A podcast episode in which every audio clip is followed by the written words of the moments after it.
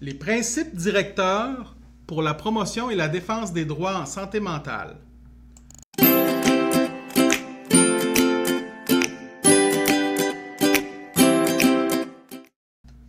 Premier principe, l'autonomie des personnes. Les groupes régionaux de promotion défense des droits en santé mentale, comme la droit, favorisent l'autonomie des personnes. Comment?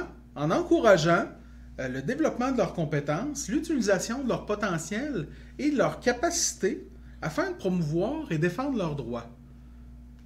En d'autres mots, la droit aide les gens à développer leurs forces, leur potentiel à l'intérieur de leur démarche de défense de droits et les aide à assumer le principal rôle à l'intérieur de cette démarche-là.